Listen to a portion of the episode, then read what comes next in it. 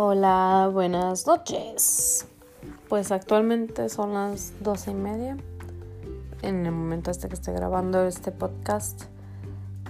Pues este va a ser sobre mis pensamientos del coronavirus. Pues, pues, yo ya vi que en las noticias en China empezó en diciembre. En el momento en que yo, por recalcar bien, que que se, que se supo noticias así que, que ¡ah, coronavirus! Fue en febrero, un poquito después, como en el 20 de febrero, vamos a decir más o menos. Entonces, yo me acuerdo que decía, ah", bueno, más bien, al principio no entendía por qué tantos memes de coronavirus, no entiendo. Y como pues vamos a ser realistas, tiene nombre chistoso, coronavirus. Parece que está inventado, pero pues ya vi que este, se llama así porque el virus en sí, cuando lo ves ahí en el, con los microbios, se ve como unas coronitas que tiene todo alrededor.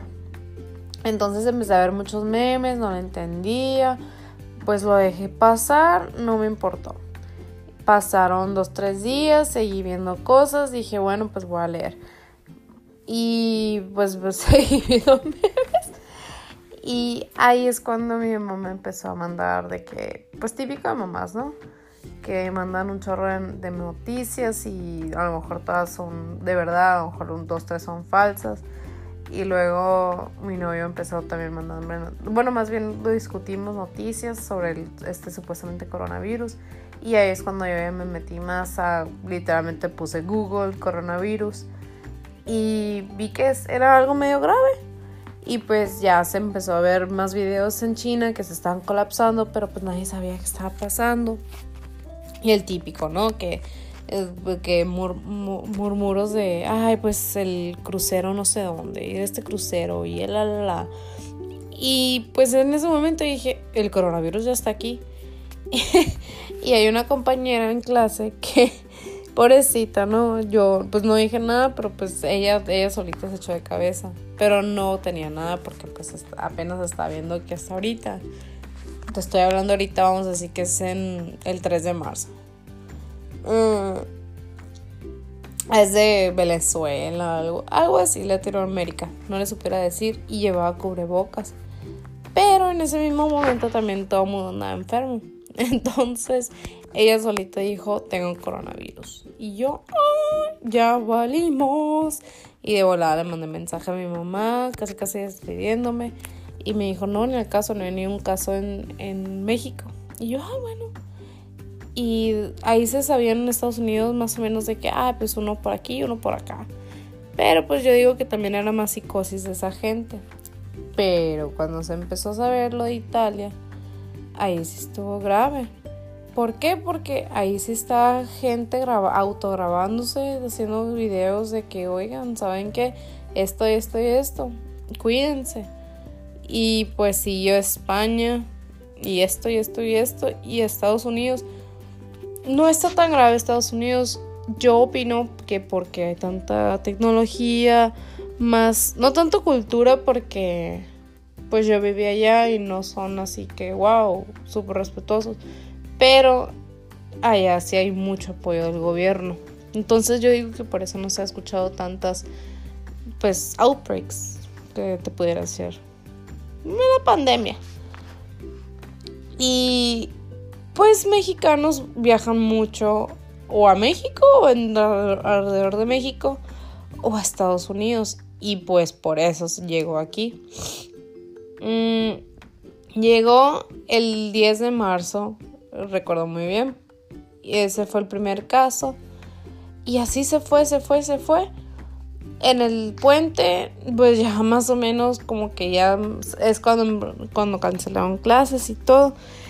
Y yo seguía yendo a trabajar el martes, miércoles, jueves, viernes mi mamá me marcó desesperada. Me dijo, ¿sabes qué?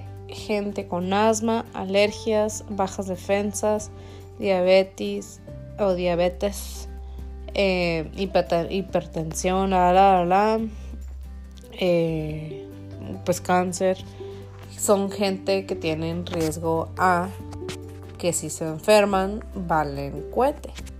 Y dije, ay, yo caigo en esos, en esa población de, de riesgo.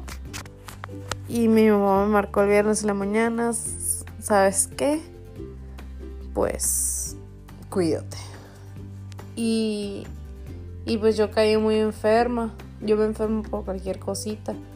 Entonces, pues como si escuchaste mi podcast anterior, se me hizo muy fácil. ¿Por qué? Porque pues ya no estaba, bueno, ya no estoy motivada ni emocionada por ir a trabajar, se me hizo muy fácil pues empezar mi cuarentena. Pues por mi salud. Y pues si hay algún trabajador que siga trabajando y está escuchando esto, mis respetos para ustedes. Yo sí me enfermo por cualquier cosita. Estando aquí encerrada me he enfermado yo. El, creo que fue, pues ya me metí en cuarentena oficial el viernes el lunes amanecí súper enferma. ¿Por qué? ¿Quién sabe? Nomás he estado de aquí a la lavadora que está abajo. Pero pues no es afuera afuera. Y ya. Y pues es muy triste porque yo sí me enfermo por cualquier cosita. Y mi mamá me dijo, si tú te enfermas, sí, todo bien, pues el seguro y todo. Pero pues es obvio que si me enfermo no me voy a ir al seguro me voy a tener que ir a un lugar donde sí estén capacitados para el coronavirus. Y si tú te enfermas, el la que va a pagar soy yo, o sea, mi mamá. No tu gerente y no el dueño, no nadie. Y pues en eso sí tiene razón. Solamente que pues ahorita ya estoy entrando en pánico como todo mundo sobre cuánto tiempo va a durar esto. Si en realidad se va a acabar el 20 de abril. Si en un momento ya ni una empresa por ley va a poder trabajar, porque ahorita ya estamos en fase 2. Mm, y, y pues es muy peligroso, en mi opinión, es muy peligroso para que sigan trabajando la gente. Ahorita, pues en, creo que Suecia, hay, hay supers que son de autoservicio, que tú vas con tu propia aplicación y, y entra uno por uno por seguridad de que no se roben nada y no hay nadie trabajando, todo es por PayPal y Amazon y todo. El por qué no podemos hacer eso con el Walmart, con el Ley, con ¿qué otro? Se me fue otro, Soriana, el, todas las cadenas de supers, el Oxxo también, para que ya nadie esté trabajando, porque también hay sectores, como decían, sectores de segunda y de tercera que no son necesarios ahorita tenerlos abiertos. Entonces, ojalá que la gente sí deje, porque mm, fue hace como tres días que leí que ya hay cinco casos que son por contagio, de no que lo hayan agarrado en Estados Unidos o gente que llegaron de España, etcétera.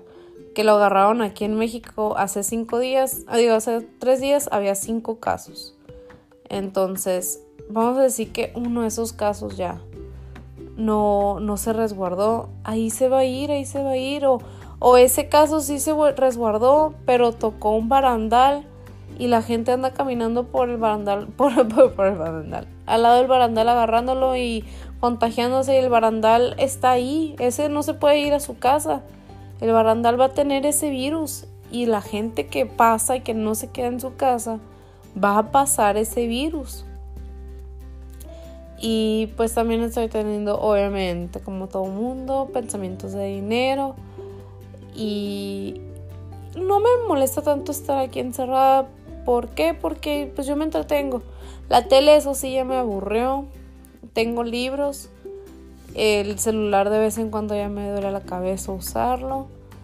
Me entretengo, me entretengo. Parece que hasta que ensucio a propósito para limpiarlo.